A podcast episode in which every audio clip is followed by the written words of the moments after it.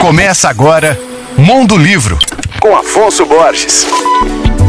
Alô, ouvintes leitores da Alvorada FM. Eu fiquei sabendo através da agência RIF, da minha querida amiga Lúcia Riff, que dois romances do escritor português Norberto Moraes vão ganhar novas edições pela Tordesilhas. Um deles é O Pecado de Porto Negro, que foi finalista do prêmio Leia e semifinalista do Oceanos. E o outro é A Balada do Medo, nomeado melhor livro do ano pela Sociedade Portuguesa de Autores. Ambientada numa ilha ficcional do Oceano Pacífico, a história é contada em O Pecado do Porto Negro se desenvolve ao longo de mais de 50 anos, abordando temas como amor, ódio, ciúme e vingança.